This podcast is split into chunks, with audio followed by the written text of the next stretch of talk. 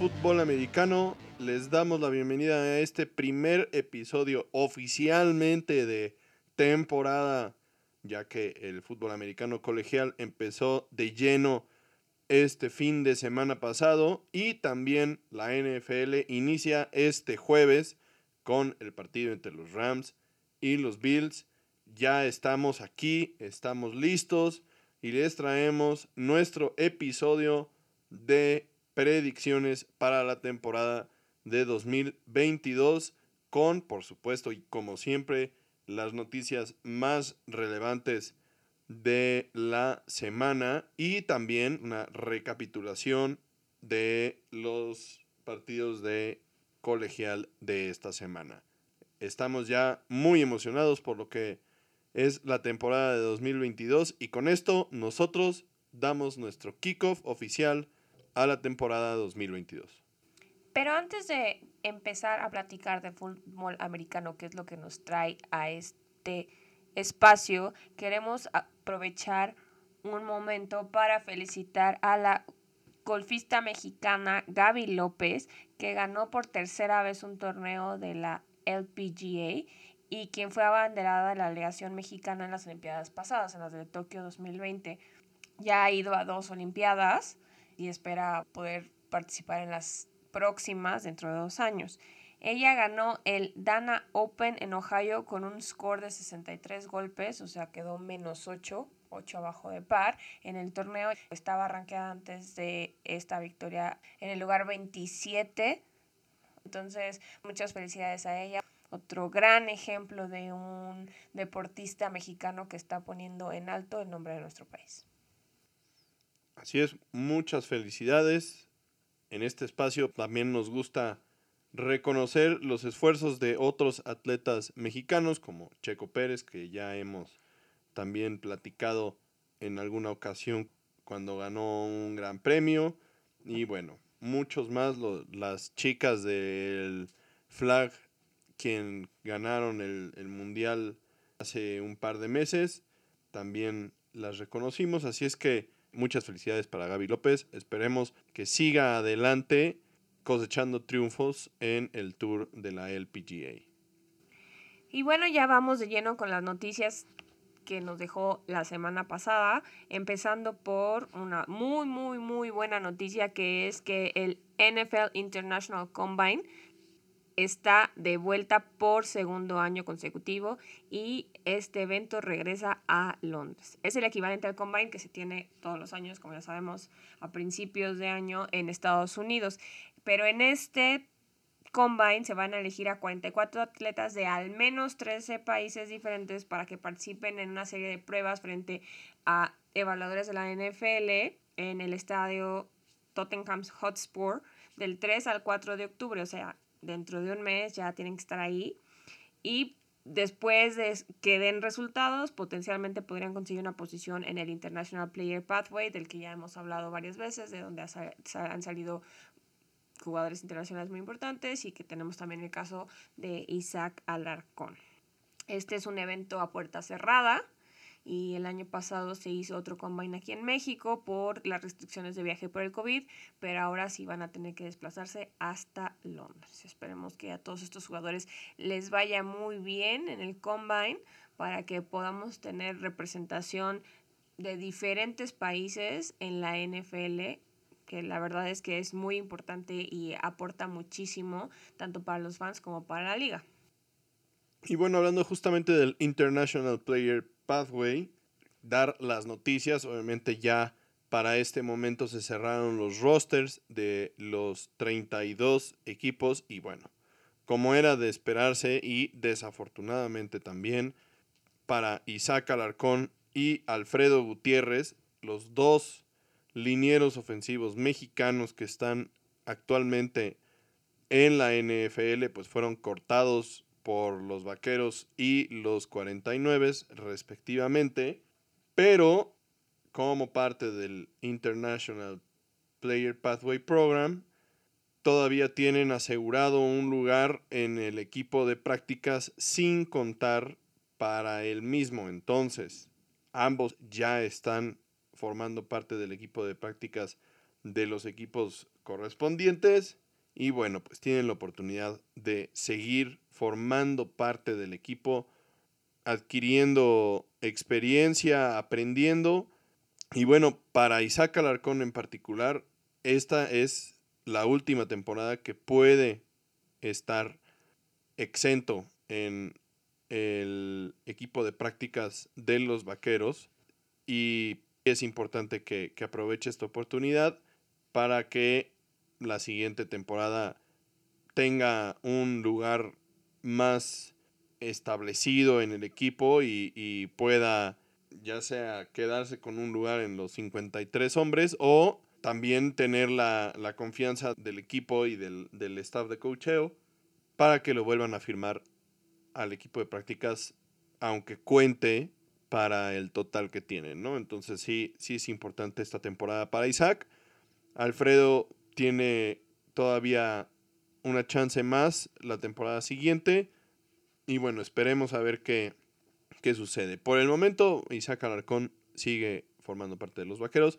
Y la verdad es que en general, por su carácter, su actitud, el desempeño que ha tenido y la forma en la que ha cohesionado con, el equipo y, se ha vuelto parte de, del buen ambiente que, que tiene el vestidor de los vaqueros, la verdad es que parece que ha sido una gran experiencia para él. Entonces, no dejamos de estar contentos de, ellos y, bueno, esperemos que sigan, sigan desarrollándose. Y regresando al tema del International Combine, este año van a ir dos mexicanos, Ernesto Ibarra Rodríguez, de los auténticos Tigres de la Universidad Autónoma de Nuevo León, y Héctor Cepeda de los Borregos Salvajes del Tecnológico de Monterrey. De hecho, Cepeda participó en el Combine del año pasado, pero no se pudo quedar, entonces va por su segunda oportunidad. Esperemos que esta vez sí le vaya bien. Ernesto Ibarra juega de linebacker o defensive end y Héctor Cepeda es liniero ofensivo. Entonces tenemos algo de ambos lados del balón. Esperemos les vaya súper, súper bien a echarle ganas, a poner el nombre de México en alto, a representarnos y estaremos muy al pendiente de ellos.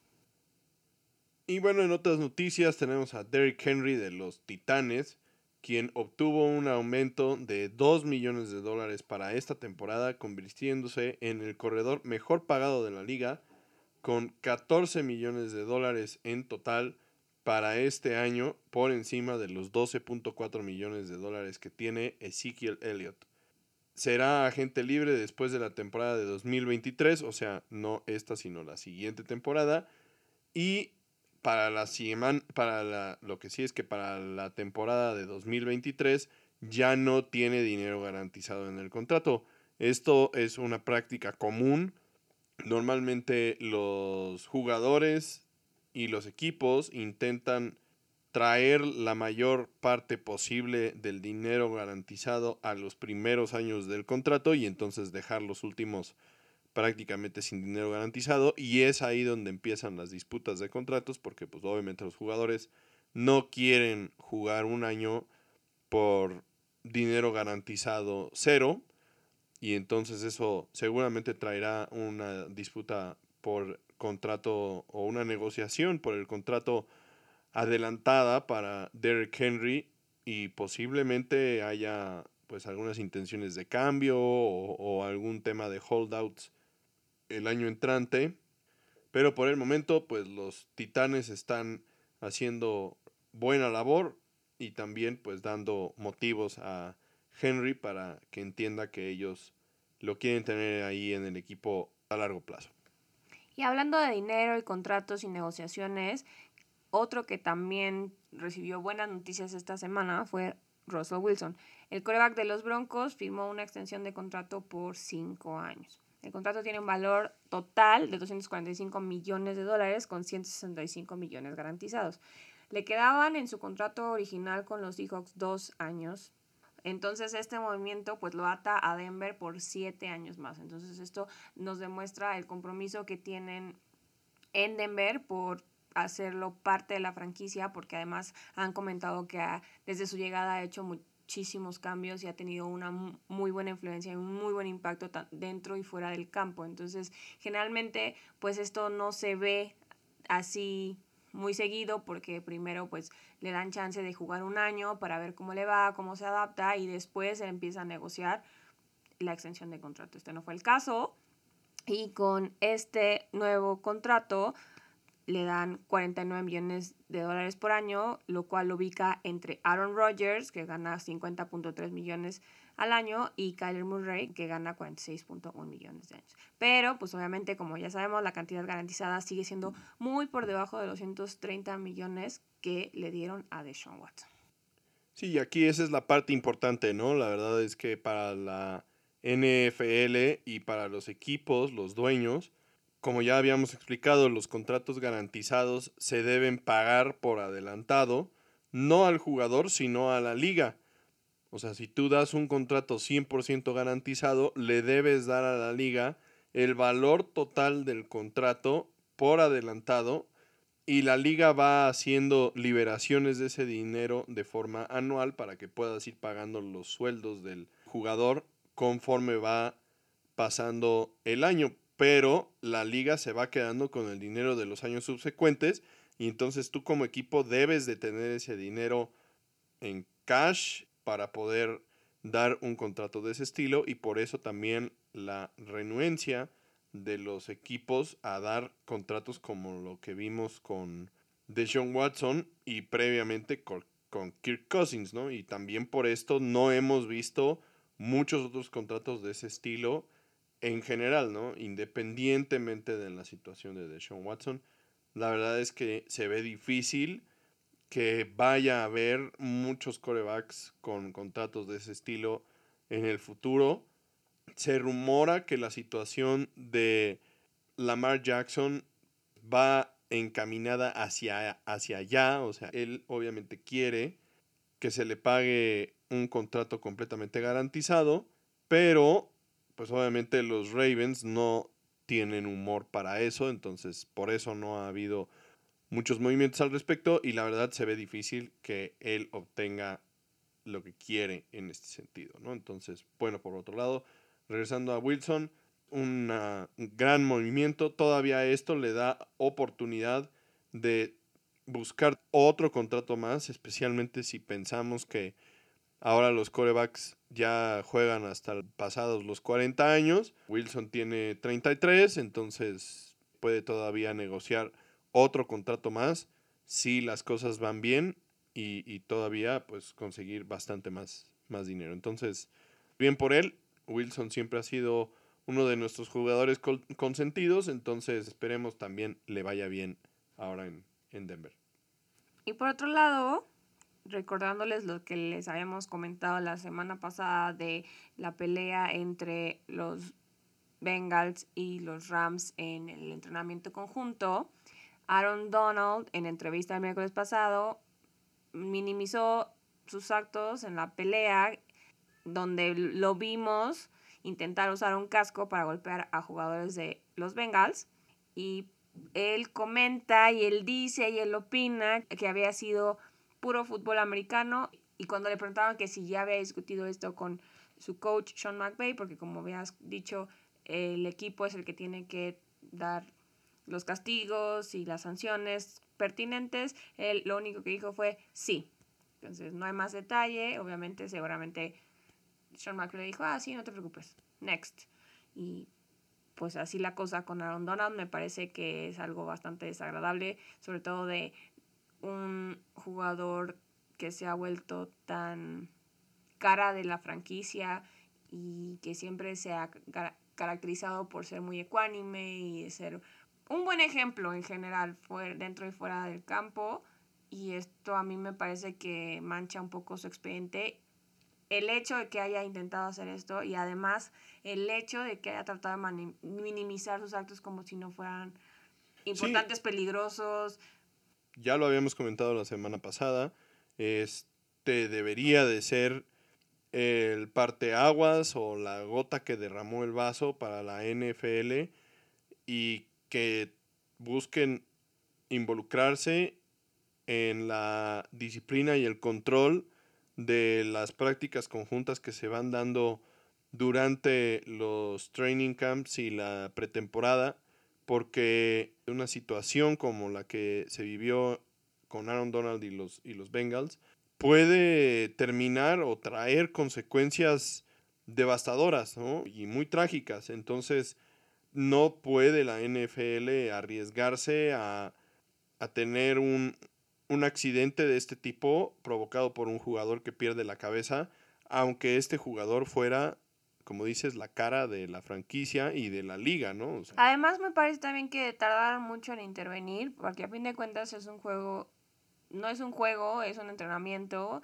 y sí pudieron haber parado las cosas desde antes porque ya se estaban calentando. O sea, mencionamos esta pelea en la que Aaron Donald hace esto, pero ya era la tercera pelea que se desencadenaba en ese entrenamiento, ¿no? O sea, las dos anteriores, la del Collins ya también le había aventado un casco a otro jugador y habían estado ahí peleándose pique entre varios jugadores, pero en realidad esto fue ya la que terminó el entrenamiento porque fue la que involucró a muchos jugadores. Pero al final de cuentas es lo que digo, o sea, la NFL no se involucra, o sea, no es que no se hayan involucrado antes, no, no, yo me refiero a los coaches cuando empezaron a ver que las cosas estaban calentando de esa forma, que es normal, ¿no? O sea, era un rematch según esto, traían ahí los ánimos calientes porque pues el Super Bowl y tú me ganaste, yo te gané, jajaja, soy el campeón y tú no, y seguramente hubo mucho trash talk que es normal, ¿no? Y también tienen mucha energía que no han terminado de quemar porque no ha empezado la temporada, pero tú como coach de ambos lados tienes que estar midiendo las aguas, ¿no? También si estás viendo que ya es la tercera, o sea, si ya van dos veces que se pelean y ya también había habido otro incidente con un casco, no, obviamente pues no lo swingueó para pegarle en la cabeza, que es mucho más peligroso porque lleva mucho más momento y mucha más fuerza, pero sí le aventó el casco a alguien más, la del Collins. Entonces, pues estos ya estaban empezando a escalar y también me parece que fue un error de los administrativos de no poner un alto antes de que llegara a una batalla campal. Pero al final de cuentas creo que para el año entrante la NFL se va a involucrar en estas prácticas conjuntas y será la última vez que la NFL no puede intervenir y asignar castigos a jugadores que vayan más allá de lo que es una conducta adecuada para la NFL. Entonces, lo que comenta sobre Aaron Donald es completamente adecuado y, y cierto. La verdad es que sus comentarios fueron bastante fuera de lugar y pues seguramente será la última vez que veamos algo como lo sucedido que se vaya sin castigo. Y bueno, esas fueron las noticias más relevantes de esta semana. Ahora pasamos a la sección que comentaste de los juegos de colegial, porque fue la primera semana de acción que tuvimos en este año y empezó desde el jueves les traemos aquí los marcadores y los comentarios más relevantes de lo que alcanzamos a ver de los juegos más interesantes. Sí, uno de los juegos más esperados del inicio de la temporada del fútbol americano colegial era el que enfrentaba a los Fighting Irish de la Universidad de Notre Dame contra los Buckeyes de la Universidad de Ohio State en Columbus, quienes eran ampliamente favoritos. La verdad es que se esperaba que Ohio State aplanara a Notre Dame, pero para sorpresa de muchos, los Irish lograron dominar a la potente ofensiva de Ohio State e irse arriba en el marcador 10 a 7 en el medio tiempo. Esto habla muy bien del el head coach de primer año Marcus Freeman, quien tomó el mando del equipo después de que Brian Kelly dejara a los Irish antes de su tazón y se fue a LSU. Esa fue una noticia que les dimos aquí en este espacio el año pasado. Marcus Freeman era el coordinador defensivo antes en Notre Dame y la defensiva se vio al nivel. La verdad se esperaba que la ofensiva de Ohio State fuera extremadamente dominante y explosiva y la defensiva de los Fighting Irish logró hacerlos ver bastante normales por el buen desempeño que mostraron. La verdad, este fue un buen partido. Recordemos que pues en el fútbol americano colegial ya nos hemos acostumbrado a los marcadores exorbitantes y pocos partidos tienen un marcador cerrado en el que ambas defensivas participan y son protagonistas en el partido y este fue uno de ellos, porque después, regresando a la segunda mitad, fue la defensiva de los Buckeyes quienes maniataron completamente a la ofensiva de Notre Dame y pues la ofensiva despertó un poco, anotando 14 puntos sin respuesta para finiquitar el partido con un marcador de 21 a 10. Más adelante veremos algunos otros marcadores de la semana y verán lo disparados que están los marcadores. Pero bueno, en este caso 21 a 10, un muy buen partido en el que las defensivas fueron protagonistas. Y bueno, pues las expectativas para Ohio State siguen siendo muy altas. Sí, seguramente con esta victoria se van a mantener en el top 5 del ranking, porque pues era lo que se esperaba de ellos. También sí es un marcador, como dices, con pocos puntos y ligeramente cerrado, pero tampoco se vio en la segunda mitad que sufrían tanto como para demeritarles el esfuerzo, ¿no? Por otro lado, pues también que se hayan podido mantener en, el juego los Fighting Irish les augura muy bien para sus resultados en el ranking, que obviamente pues van a, tener que caer de posición porque fue una derrota, pero probablemente no caigan tanto. Y por otro lado tenemos a CJ Stroud, el coreback de los Buckeyes, quien es uno de los que están candidateados para el Heisman y no tuvo una actuación muy destacada. Empate por lo, por lo bien que se vio la defensiva de los Fighting Irish, pero este tipo de partidos pues también ayudan, no tuvo intercepciones y eso es importante y al final de cuentas terminó ganando el partido y entonces eso siempre le suma puntos porque independientemente de, del marcador y demás, era un partido que enfrentaba a dos equipos del top 5 y tener victorias contra equipos del top 5 siempre suman muchos puntos. Por otro lado, les traemos también los resultados más impactantes de esta jornada de fútbol colegial. Empezando por Michigan y Colorado State, donde Michigan le ganó 51 a 7 a Colorado State. Sí, también tenemos a North Carolina, quienes derrotaron a Appalachian State 63 a 61 en un juego que enfrentaba a dos rivales estatales. La, Universidad de Appalachian está también en el estado de North Carolina.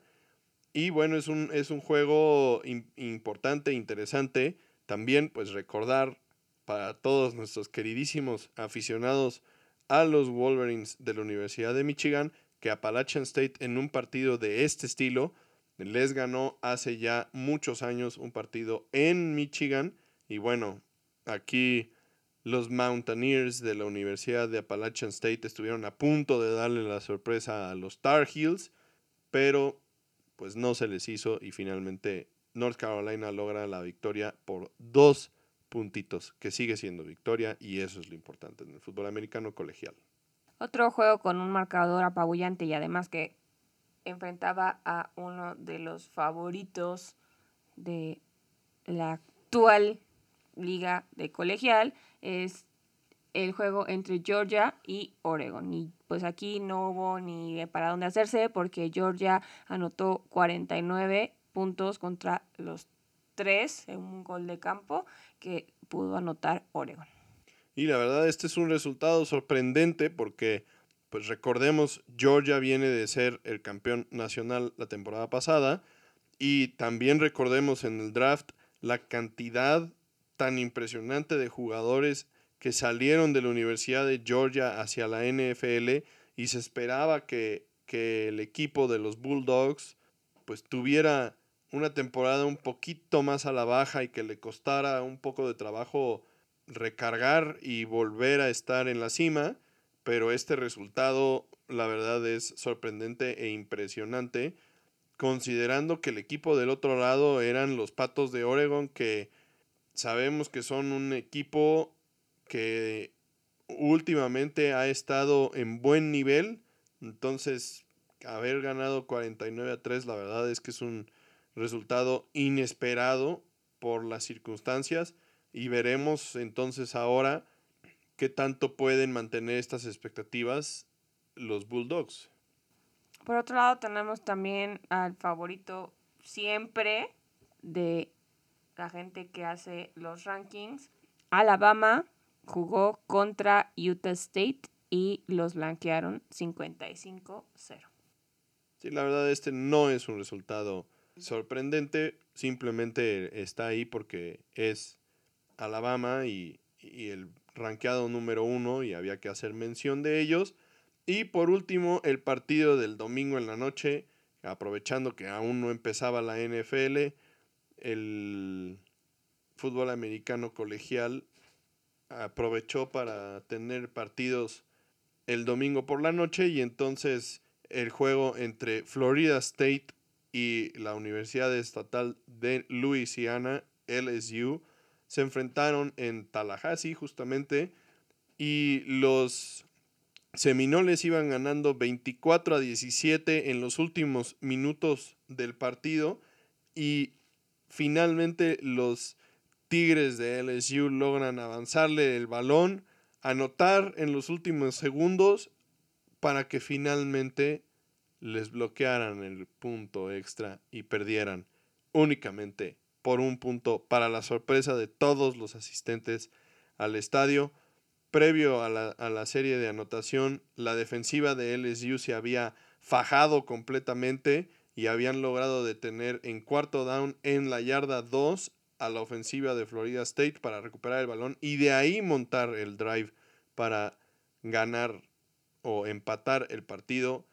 Todo esto para que al final les bloquearan el intento de punto extra. La verdad, un partido súper emocionante y bueno, al final de cuentas, para Brian Kelly, en este caso, su primera derrota como head coach de los Tigres de LSU.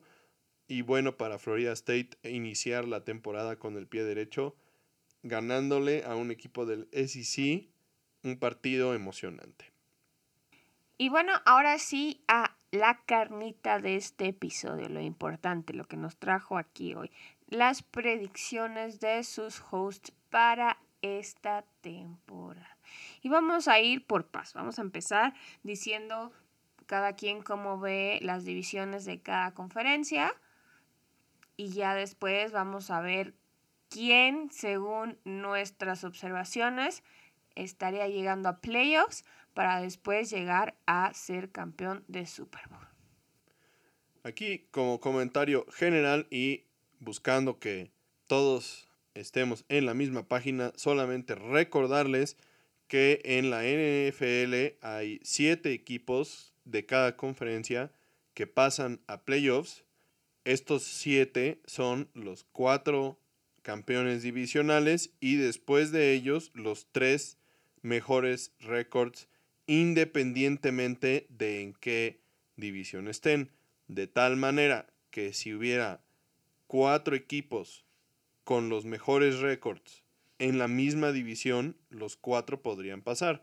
Uno de ellos como campeón, de división y los otros tres podrían ser los wildcards porque tendrían los mejores récords independientemente de la división. Pero bueno, habiendo dicho esto, empecemos con las predicciones e iniciaremos con la división este de la conferencia americana. Dinos, a ver, Daniela, ¿en qué orden crees que va a terminar la división este de la conferencia americana? Yo creo que de forma descendiente van a quedar Bills, Dolphins, Jets y Pats. Ok, yo creo, si coincido contigo, que los Bills de Buffalo serán los campeones divisionales. Después de eso, los Delfines de Miami, y yo creo que los Patriotas de Nueva Inglaterra tendrán un mejor récord que los Jets de Nueva York, quienes tendrán el peor récord de su división. Aquí podemos diferir porque pues cada uno tiene sus fortalezas y sus debilidades. Como comentábamos en el episodio anterior, los Jets la verdad se ven muy rudos, traen una defensa súper cañona con Robert Sale. Entonces son un equipo que tenemos que tener en la mira. Por otro lado, pues ya vimos desde el año pasado que los Patriotas consiguieron en Mac Jones a alguien que los puede llevar muy lejos y entonces en este segundo año pues a lo mejor y los lleva a un mucho mejor lugar. Pero bueno, eh, dentro de todo tú y yo coincidimos en que los Patriotas no serán el segundo mejor equipo de su división, que fue donde terminaron la temporada pasada, y más bien ambos le estamos dando un voto de confianza a los Delfines de Miami, quienes liderados por Tua y con las adquisiciones que tuvieron como Tyreek Hill o el cambio del staff de cocheo, esto los, los va a poner en una mejor posición para la temporada de 2022. Entonces, sí, yo por eso los pongo como segundo, porque la verdad es que sí se armaron muy cañón en la off-season. Lo único que a mí me preocupa es Tua. O sea, sigue poniéndome nerviosa, sigue sin, sin convencerme, sin demostrarme que va a poder dar ese brinco, especialmente porque todos los demás corebacks de su generación están dando brincos muy impresionantes y están dando resultados desde la primera temporada. Entonces, me preocupa un poco que no pueda terminar de afianzarse como el coreback franquicia y además pues ahora no tiene a Fitzmagic atrás para apoyarlo y para relevarlo y dar esa experiencia al equipo, ¿no? Entonces sí tienen muchas armas muy poderosas, pero todo va a depender de si Tua puede finalmente demostrar que es el talento que era en el colegial. Y bueno, pasando ahora a la división oeste de la americana, yo considero que el equipo que va a ganar esta división, que además de todo es de las divisiones más peleadas y más complicadas de predecir, digamos. Pero bueno, vamos por partes. Yo sí creo que va a ganar Kansas City esta división. Me parece que todavía tienen al mejor equipo y que después de ellos vendrán los Chargers de Los Ángeles, luego los Broncos de Denver con la adición de Russell Wilson y por último los Raiders de Las Vegas, que son verdaderamente un equipazo, pero creo que van a quedar un poco cortos en general. Yo tengo las mismas predicciones del mismo orden, pero sí me causa un poco de conflicto la situación de los Chiefs, porque sí dejaron ir muchas piezas muy importantes, muchas armas de Mahomes, aunque Mahomes sí, a diferencia de Tua, tiene lo necesario y ya está probado que puede echarse el equipo al hombro. Entonces, también por eso me mantengo segura con que pueden llevarse la división, pero sí hay que estar pendiente de qué es lo que van a poder hacer este año. Y en el caso de la división norte de la conferencia americana, yo tengo a los Bengals, a los Ravens, a los Steelers y a los Browns. Por mi parte, yo tengo a los Ravens, a los Bengals, a los Steelers y a los Browns. Aquí, pues en general, tú y yo vamos más o menos de la mano, simplemente cambiando el campeón divisional entre los Ravens, que la temporada pasada estuvieron plagados de lesiones, y los Bengals, que obviamente son el representante del Super Bowl de la conferencia americana vigente. Sí, pues en esta conferencia pues tenemos también el caso de los Browns, que ya sabemos todo el chisme en el que están involucrados, todo el drama. Entonces, las primeras 11 semanas sin su coreback titular, pues eso no les va a venir nada bien. Y aunque... Complicadísimo. Brissett no es malo, pero siempre es complicado tener que ajustar sistemas, sobre todo si Deshaun Watson estaba teniendo repeticiones y lo estaban entrenando como el número uno. Y después, cuando regrese de Sean Watson ahora cambia y ahora acostumbra a tu equipo. Va a ser una temporada bastante complicada para ellos y me da gusto. Por otro lado, pues también los Steelers podrían dar pelea para subir al segundo lugar si se ponen las pilas porque como bien hemos comentado tienen una muy buena pelea entre sus corebacks y las tres son muy buenas opciones para ellos y diferente tipo de arma que pueden usar en cualquier momento. Y para todo esto se nos había olvidado mencionarles que el día de hoy anunciaron finalmente que Mitchell Trubisky va a ser el coreback titular para la semana 1. Es correcto esto y la verdad es que a mí me preocupa un poco más la situación de la línea ofensiva de los Steelers que el desempeño de cualquiera de sus corebacks. Me parece que durante la pretemporada, y obviamente esto es, o sea, lo tenemos que tomar con un granito de sal, porque pues la pretemporada es de, de chocolate, pero la verdad es que tanto Trubisky como Pickett, quienes parece que fueron los que estuvieron peleando por ese puesto de titular ya hacia el final de la pretemporada, hicieron un muy buen trabajo en general. Más bien creo yo que la línea ofensiva es lo que no les va a dar un excelente resultado. Y por eso yo comento que para que los Steelers tengan un buen avance durante la temporada, van a tener que pues depender un poco de lo que haga Najee Harris y la defensiva que pues, al final de cuentas pues eso es Steelers Football y es a lo que están acostumbrados también. Y en la división sur prácticamente tenemos el mismo orden tú y yo, que es Colts, Titans, Jaguars y Texans. Si aquí la diferencia con el año pasado, creo yo que los Titanes no le van a tener mucha paciencia a Ryan Tannehill y él no va a tener un excelente desempeño. Por lo tanto, van a verse presionados poco a poco por ir metiendo a Malik Willis, el coreback novato al que draftearon este año. Y al final de cuentas eso tampoco les va a dar un buen resultado para la temporada. Y por otro lado, los Colts con Matt Ryan como coreback creo que van a dar un paso al frente y de la mano de una buena defensiva, una línea ofensiva estable y de Jonathan Taylor van a poder dominar la división y creo que serán el equipo campeón de la división sur de la americana. Bueno, y también yo no consideré que los Titanes pudieran ganar su división porque también tenemos la situación de Derek Henry, ¿no? Que también es un súper talento, pero que ha estado luchando contra muchas lesiones las últimas dos temporadas. Entonces, habrá que ver cómo le va esta temporada, a ver cómo puede regresar, en qué condiciones regresa de esas lesiones y qué puede darle a su equipo a cambio del aumento que le acaban de dar de los 2 millones de dólares. ¿no?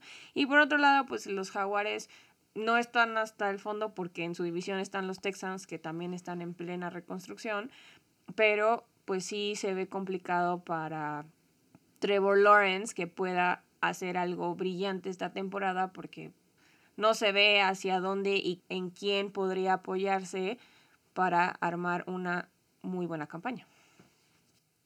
Entonces, recapitulando, yo considero que los equipos que ganarán las divisiones en orden de récord, o sea, esto quiere decir que del 1 al 4 vamos Buffalo, Kansas, Baltimore e Indianapolis. Buffalo tendría la semana de descanso y para mí los tres wildcards serían Cincinnati, los Chargers y los Broncos de Denver. Y para mí el orden de los equipos para playoffs de la AFC quedaría 1 Bills, 2 Chiefs, 3 Bengals, 4 Colts, los campeones de división, y los wildcards serían en 5 Chargers, en 6 Ravens y en 7 Dolphins. Ok, ahora pasemos a las divisiones de la Conferencia Nacional, empezando por el este de la Nacional. ¿Quién tienes ganando el este de la Nacional? Yo tengo como campeón divisional a los Eagles, seguido de los Cowboys, los Commanders y los Giants. En este caso coincidimos con el ranking de la división este de la Nacional. Yo también tengo a las Águilas de Filadelfia, los Vaqueros de Dallas, Washington y los Gigantes. Los gigantes quedan hasta abajo por cosas que ya habíamos mencionado, como el problema que tienen con Daniel Jones, que no ha dado la talla y no se ve que lo vaya a lograr, por lo que esta podría terminar siendo su última temporada. Sí, y también por el lado de Dallas, todo el tema de la lesión del tackle izquierdo, la verdad es que genera muchísimas dudas y entonces para mí termina por ser la gota que derrama el vaso y finalmente creo que considerando los factores, pues sí, Filadelfia está por encima en este momento en cuanto a las predicciones de los Vaqueros de Dallas. Y del lado del oeste, yo tengo a los Rams, a los Cards, a los 49ers y a los Seahawks. Por mi parte, tengo a los Rams, a los 49ers, a Arizona y a Seattle. Sí, bueno, yo, por más que sean mi equipo, tengo a Seattle en último lugar porque, como todos sabemos, es un año muy complicado para ellos. Están en plena reconstrucción.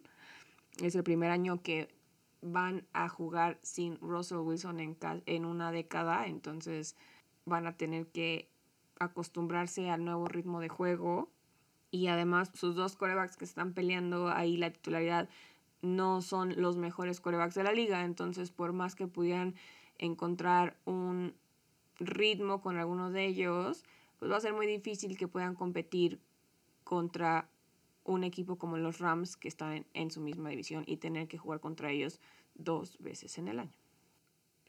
Pasando a la división norte de la nacional, yo tengo a los Green Bay Packers ganando la división, después a los Vikingos de Minnesota, los Leones de Detroit que me parece darán un paso al frente y por último a los Osos de Chicago que me parece darán un paso hacia atrás coincido con los primeros dos, Packers, Vikings, pero los últimos dos los tengo al revés. En tercer lugar tengo a los Bears y en cuarto a los Lions, porque por mi parte yo creo que Justin Fields está empezando a agarrar un poco más de ritmo. Lo vimos bastante bien en la pretemporada, aunque te canses de repetir que la pretemporada no cuenta, pero pues fue bastante alentador lo que, lo que pudo hacer en estos juegos, ¿no? Y por mi parte, pues en los Leones no veo cómo Jared Goff pueda hacer algo diferente a lo que hizo la temporada pasada. El tema con Chicago es similar a lo que pasa con Pittsburgh, o sea,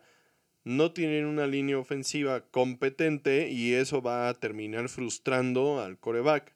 A mí me parece que Justin Fields es un tremendo talento. Creo yo que además de todo podría ser un excelente coreback en la NFL, pero con esa línea ofensiva que tienen en Chicago, lo vamos a ver correr por su vida toda la temporada un poco como, como lo que sucedió con Joe Burrow la primera temporada que estuvo en Cincinnati, que hasta terminó lesionado de, de tanta presión que le ponían. Entonces, creo yo que desafortunadamente se vislumbra algo similar en Chicago, a menos de que ocurra un milagro.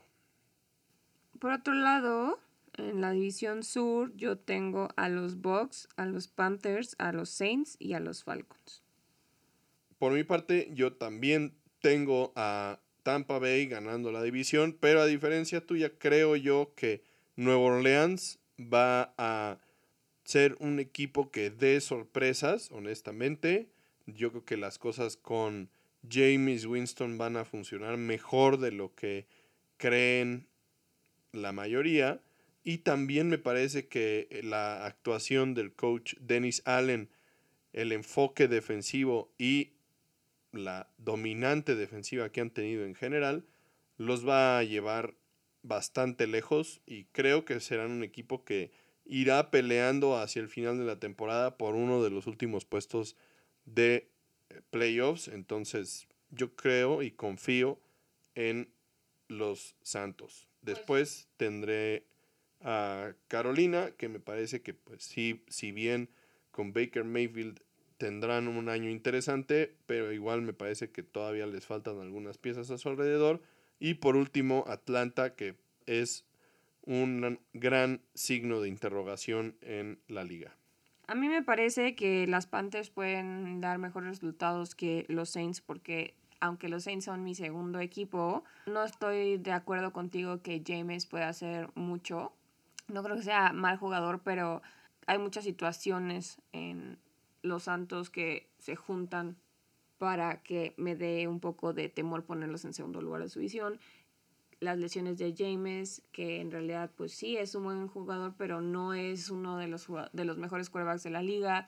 Eh, tienen muchas también incógnitas con jugadores clave como Michael Thomas y algunas lesiones que también pues tuvieron la temporada pasada y que están regresando. Yo creo que todavía están encontrando su lugar y están tratando de sanar el hueco tan grande que les dejó tanto Drew Brees como la salida de Sean Payton. Entonces yo creo que sí se les va a complicar un poquito esta temporada. Espero que, como dices, al final de la temporada se, se vuelvan un poco más competitivos, pero no creo que puedan hacerlo mejor que la dupla de Baker Mayfield con Christian McCaffrey, si este, en el mismo caso que Derrick Henry, se puede mantener en el campo. Y bueno, entonces los equipos que pasan y los lugares donde quedan para la conferencia nacional, en mi caso sería los siguientes. Tengo a los Rams como el primer sembrado que tendría el bye. Después Green Bay, Tampa Bay en tercer lugar y Filadelfia en cuarto como campeón de la conferencia de la división este. Para los Wildcards tengo a San Francisco, a Minnesota y a Dallas como el último que se cuela a la fiesta grande de la NFL en enero. Yo consigo con tus primeros cuatro, los campeones divisionales, en ese mismo orden, Rams, Packers, Bucks e Eagles, pero para mis wildcards yo tengo en quinto Panthers, en sexto a Cards y en siete a los Vikings. Ok, entonces ahora sí, vamos a armar nuestras llaves. En los wildcards, por el lado de la americana, enfrentaríamos, por mi parte, a Kansas City contra Denver, a Baltimore contra los Chargers y a los Colts contra Cincinnati. Yo en, la, en esa misma ronda de comodín tengo a los Chiefs enfrentando a los Dolphins, a los Bengals enfrentando a los Ravens y a los Colts enfrentando a los Chargers y obviamente pues los Bills tendrían semana de bye. Por el lado de la nacional, en los wildcards tenemos Green Bay contra Dallas, a Tampa Bay contra Minnesota y a Filadelfia contra San Francisco. Y yo tengo a los Packers contra los Vikings, a los Bucks contra los Cards y a las Águilas contra las Panteras con los Rams teniendo el bye. Ok, entonces, desde mi punto de vista, yo creo que obviamente Kansas City le ganaría a Denver. Me parece que los Chargers superarían a los Ravens como visitantes. Y Cincinnati también de visita superaría a los Colts. Y por lo tanto, mi ronda divisional quedaría Buffalo contra los Chargers y Kansas City contra Cincinnati por el lado de la americana pues mis wildcards fueron diferentes, pero mi ronda divisional quedaría exactamente igual que la tuya. Bills, Chargers, Chiefs, Bengals.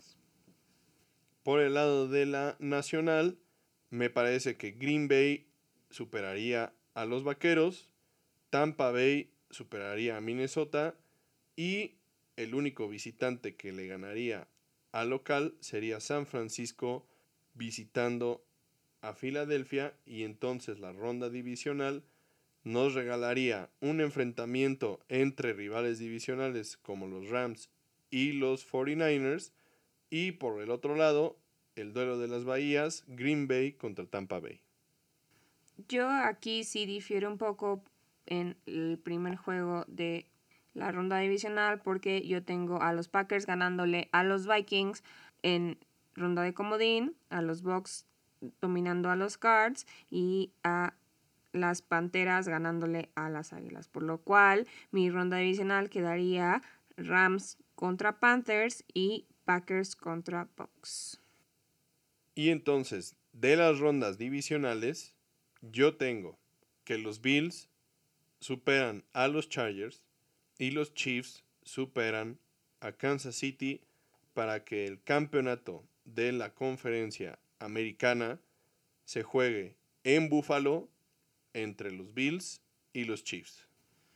Yo tengo que los Bills le ganan a los Chargers en la ronda divisional y los Bengals repiten para ganarle a los Chiefs y pasar a el campeonato de la conferencia para jugar contra los Bills. Y por el lado de la nacional, tengo que los Rams superan de nueva cuenta a San Francisco y que Green Bay le gana a Tampa Bay para que el juego de campeonato de la conferencia nacional sea la visita de Green Bay a Los Ángeles para el juego de campeonato. Mi juego de campeonato queda prácticamente igual al tuyo, Rams Packers, pero en mi ronda divisional yo tengo que los Rams le ganan a las Panteras y como bien dices, los Packers le ganan a los Bucks por la situación que en la que se enfrenta Tom Brady de que perdió prácticamente a toda su línea. Muy bien, y entonces tenemos en la ronda de campeonato Buffalo contra Kansas y los Rams contra los Packers. Y creo yo que el Super Bowl entonces se jugaría entre los Bills y Green Bay. ¿Y tú? Y yo tengo que el Super Bowl sería entre los Bills y los Rams. El juego que vamos a ver para abrir la temporada 2022. La verdad, demasiado temprano en la temporada va a ser un juegazo, pero ese es mi Super Bowl. Y bueno, pues finalmente yo creo que después de tantos años de angustia, los Bills de Buffalo, el único equipo en haber llegado a cuatro Super Bowls consecutivos y perderlos todos, logrará coronarse campeón de la NFL por encima de los Packers. Yo también creo que es el momento de Josh Allen de brillar y que tiene todo ya listo y todas las piezas en su lugar para poder llevarse el Lombardi y quedarse con el título de campeón del mundo que paréntesis me parece ridículo porque solo es una liga en Estados Unidos, entonces no debería ser el campeón del mundo, pero eso es otro tema completamente diferente. Por otro lado, no me sorprende que finalmente pues puedan superar todos los obstáculos que tú mencionas y sobre todo a los Rams porque yo creo que ahora sí esta es la temporada de los Bills. Y por otro lado en el caso de lo que tú tenías Bills Green Bay yo lo he dicho desde hace ya varias temporadas no creo que los Packers vuelvan a ganar un Super Bowl o siquiera llegar a un Super Bowl con Aaron Rodgers entonces hot take pero esa es mi opinión fire take y bueno hasta aquí las Mi reporte, Joaquín. predicciones sobre la temporada de 2022. Vamos a guardar estas cartitas y ya veremos quién se acerca más a esto al final de la temporada. Pero es momento de darles una lista de juegos relevantes para la semana número uno de la temporada regular 2022 de la NFL y por qué no empezar con el partido inaugural que va a ser el previo de tu Super Bowl Bills contra Rams que es francamente un juegazo. Y va a ser obviamente en el SoFi Stadium para que presenten el trofeo, los anillos, los banners de campeones y toda la faramaya que quieran hacer como campeones ante sus fans. Obviamente recuerden que se ha anunciado que va a haber un concierto especial para este partido. Otra vez marca latina en la NFL y va a ser J Balvin el que se encargue de animar a la gente el jueves por la noche. Por otro lado, también tenemos varios juegos importantes y relevantes, interesantes, porque son juegos, como les gusta decirles, de revancha. ¿Y por qué decís de revancha? No porque hayan perdido entre ellos, sino más bien es porque tienen... Revanchas personales, algo que, algo que probar, tanto a su nuevo equipo como a ellos mismos, como a los fans. Y en este caso tenemos el Monday Night Football. El juego entre Denver y Seattle en Seattle, en el cual Russell Wilson va a llegar por primera vez al estadio vestido de naranja y azul y va a tener que enfrentarse al 12 man. Sí, otro juego con estas características, pero no es Monday Night. Será el juego entre los Browns y las Panteras de Carolina, que es un juego de revancha para Baker Mayfield contra el equipo que lo dejó ir y pues será una oportunidad de demostrar lo que se están perdiendo, aunque al final de cuentas por el lado de los Browns pues no estará Deshaun Watson que es realmente quien lo sustituirá, pero al final de cuentas Browns son Browns. Y ganarles les va, le va a dejar muy buen sabor de mismo boca. gusto porque pues, al final de cuentas Watson no lo dejó ir a él, los Browns lo dejaron ir. Entonces será un juego interesante para Mayfield.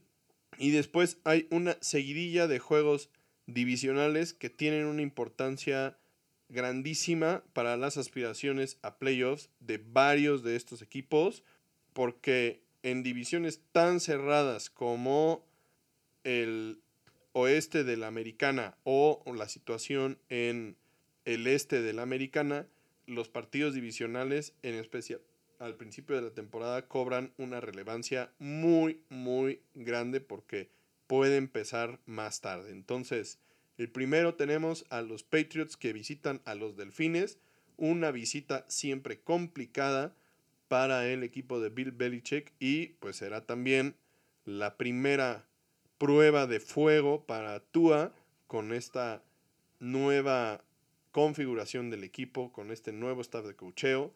Y bueno, este es uno justamente de estos partidos en los que sí los delfines pretenden afianzarse y poner realmente un paso al frente para la postemporada, hay que ganar a los Patriotas el primer juego de la temporada. Otro juego de esos divisionales importantes es el juego entre los Packers y los Vikings, que siempre se agarran del chongo y siempre son juegos muy complicados para ambos equipos. Obviamente ahora se van a encontrar a principios de la temporada, entonces no va a haber mal clima en el estadio aunque el estadio de los vikingos es cerrado, pero sí, efectivamente. Siempre viajar a un lugar frío es complicado, aunque sea jugarse bajo techo, ¿no? Entonces, dos equipos que los tenemos pasando a playoffs, entonces es el momento para que demuestren lo que traen esta temporada.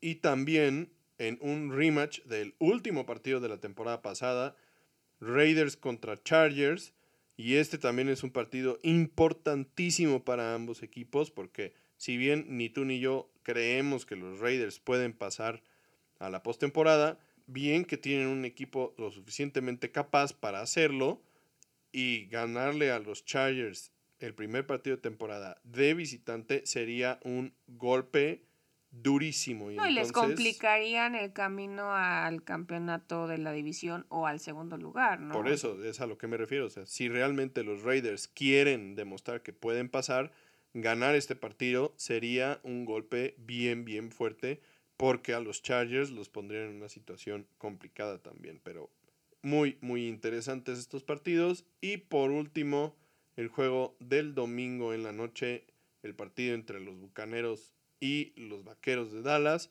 donde veremos a Tom Brady, como ya habíamos comentado, con su línea ofensiva parchada contra Dak Prescott y los Cowboys, que tienen una muy buena defensiva, igual que los Bucks, y una línea ofensiva también bastante parchada. Entonces será un partido interesante. Solo para los fans de los Cowboys, porque la verdad es que no se ve tan bueno como otros de los juegos que hemos mencionado anteriormente, simplemente está aquí porque es el Sunday Night.